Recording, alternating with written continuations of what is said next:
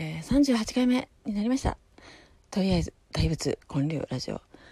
6月1日、今日はもちろん起きれました。今日から子供たちが学校なんで、もうどうしようって感じです。もうなんかのんびりしすぎた自分が。だって子供の準備の方がね、大変なんですよ。3人いますからね。3人分ってね、もう把握できないんですよ。もう今ちょっとパニックで放心状態です。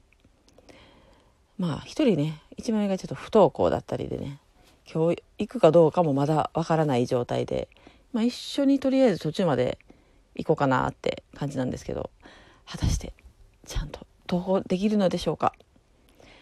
そして、えっ、ー、と、1年生もね、ちょっとまだ一人で登校できるかどうかみたいなまあ一応一本道で行けるんで、途中まで見守っといたらなんとかなるかな。で、また中学生の男の子もいますからね、その子は、うーん、まだ1回しか学校行ってない。いけんかなみん、なんかみんなそれぞれ、まあコロナがあったから仕方ないんですけど、こう登校時間がバラバラとかね、もう把握できないんですよ。まあ、もともと参観日とかも覚えとったら行こうかなぐらいのレベルでね、もうそもそも諦めてるんですね。だって自分のこともあんのに、そんな子供に付き切りとか無理ですし、把握でけへん。で、なんか、うん、潔い人いましたね。あの、京都のラーメン屋の康介さんっていう方がいてね、学校からのお知らせとかはとりあえず全部捨てるんですって。なら、あの重要なことは電話かかってくるって、ツイッターに書いてた。それすげえなと思って。私の場合別にプリントとかはね、捨てはしないんですけど、うんまあ、大体どこ置いたかわからなくなるんですね。そういうのをまとめるのがね、めっちゃ下手でね。だから結局わかんないんですよ。だから捨ててなくても結局わかんないっていう感じですね。で、まあ長女がね、最初に不登校になり始めたまあ6年生ぐらいからあったかな。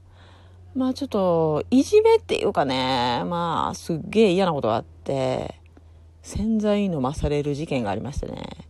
まあ、それツイッターにも書いたことあるんですけど、かわいそうですよね。遊んでる時にね、なんか最初タバスコとか入れて、なんかジュースとか飲んでたんですって。それもやっぱね、YouTube とか飲みすぎですわ。なんか過激なことをやりたくなるんですよね。で、お友達4人ぐらいで、そういう遊びをしててね、ほんならね、次に出されたんがね、洗剤入ってるやつやって、で、うちの子は30分ぐらい苦しんだらしいんですよ。洗剤を飲んで。で、それをね、またね、動画を撮ってたらしくてね。もうなんかやばくないですか？もう尼崎、その時嫌やな思いましたわ。でも結局、その件は、校長止まりなんやろか？校長知ってたんやろか？担任止まりか、ね、教頭止まりかわからんけど、まあ、外に出ることはなかったんで、私はこうして、たまに言ってるんですけど、で、後々何かあった時に、この洗剤の件があったのに、なんでそれよりひどくない話をなんとかしようとするんですか？みたいなね、ちょっと使ってみたりとか、そういうのはね、学校に言ったことありますね。まあ、とりあえず学校は、丸く収めたがる？って感じですね。で、うるさい親には、こう、肩を持つみたいなとこあんのかな？うちは別にうるさくはないですわ。はいはいみたいな感じで、そないにクレームもつけませんし、まあ、どちらかというと、なんか何でも容認するというか、そんな感じですかね。だって言ってもしょうがないことってありますやん。まあ、ただ私んとこはね、こう母子家庭で子供が3人おって私も働いてるっていうのを、もっと分かれよっていうのはありますね。状況考えたら分かるでしょって、そういう感じですね。あの、学校を逆に教育したいっていう感じですね。どこの家も一緒と思うなよっていう感じですかね。さあ、刻々と学校に行かないといけない時間が近づいてまいりましたが、不登校といえばですね、うちの子が不登校なるかならんかぐらいの時かな、あの、ユタボンっていう子のお姉ちゃんとお兄ちゃんにね、会ったんですよね。で、その時からその子たちは、もうすでに YouTuber って言ってたわ。あっちゃんっていうお姉ちゃんでね。で、あ、ユタボンのお姉ちゃんなんや、みたいなね。でもユタボンの方が先やったんかなあっちゃんを先に知ったのかななんかツイッターで、大阪キャンディーとか、そういう、まあ、西野さん系によう会いに行ったりしてたんですよね、ユタボンたちの一家揃ってかな。で、キャンディーに、そのお姉ちゃんとお兄ちゃんだけが来てて、あの、キャンディーってね、18歳以上じゃないとダメなんかな？だから私たち早く帰りますとか言ってね、なんか、なんか応援してくださいみたいな感じだったかな。まだ大阪おる時ですわ。今沖縄いてはるけど、そう、大阪にいる時に来てましたね。で、その後、ユタボンがこう YouTube でね、叩かれたりとかで有名になってましたけど、うん。まあ私は、わかるんですよ。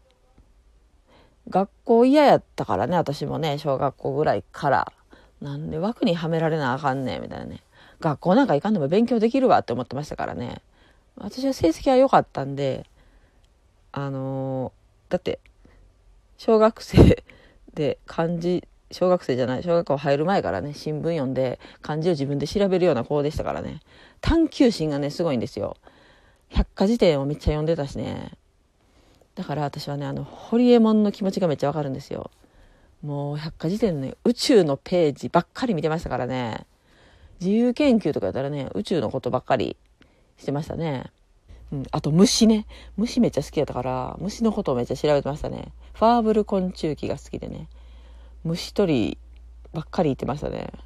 で、その後ですね、あの、そうそう、不登校の話なんですけどね。あの、もう1年半ぐらい前なのかな ?2 年近くなのかな？なんかね、ツイッターでね、ある方が、明日僕と仏像を掘りませんかっていうのを募集してますよって教えてくれてね。で、それ、わ、明日行ける。京都のお寺みたいなね。京都のお寺で美味しいケーキを食べて仏像を掘るイベントがあったんですよ。めっちゃ謎じゃないですか。で、それをね、やってたのね、あの、不登校の小畑くんっていう子でね、小畑和樹くんやな。学校は行かなくていいっていう本を出してる人やったんですよ。で、そんな知らずにね、行ったんですよ。ほんならね、まあ、むちゃくちゃ勉強になりましたね。もう、不登校のプロですよね。本出してますからね。あの、面白かったのがね、まあ私その時も、箕輪さんのイベント主催するのが決まってる時やったかな。うん。箕輪さんのオンラインサロン、箕輪編集室の会員第1号やったって、小畑くんがね、それが一番びっくりしましたね。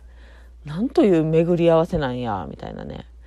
で、小畑くんはその時は和歌山大学に所属はしてるけど、休、休学してるんだ。なのに、学校で講演会してるっていうね。もう、ほんま、プロの不登校ですよね。もう、小畑くんは、すごいな不登校を極めるとこうなるんや、と。あの、高校生の時からね、ゲームでね、お金がもらえてたんですって。遊戯王やったかななんかカードゲームですよね。だから、まあ、いろんな道あるんやなと、分かったんですよね。で、私もやっぱ学校嫌やったから、まあ、無理やり行かそうとは思ってなくて、まあ、うちのね、親はちょっと気にしてるとこがあって、めっちゃね、連れて行ったりとかしてくれたんですけど、もうそんな構ってる時間もったいないとか思ってね。まあ、テストの時だけはね、なんか知らんけど、不登校のくせに勉強するんですよ。もうちょっといい点数取りたいっていうね。あ、若干向上心あるんやな。もうそこだけでも、なんか、兆しですよね。すべてに対してやる気がないとかじゃないんですよ。あの、好きなことはね、めっちゃ勉強するんですよ、うちの子ね。韓国語とかね、めっちゃ勉強してますよ。ハングル文字全部読めますからね。まあ、だからそういうね、好きな方向にね、行ってくれたらいいなと思いますね。というわけで、そろそろちょっと学校に行くかな。では、今日も聞いてくださってありがとうございました。また、6月もよろしくお願いします。ではまた。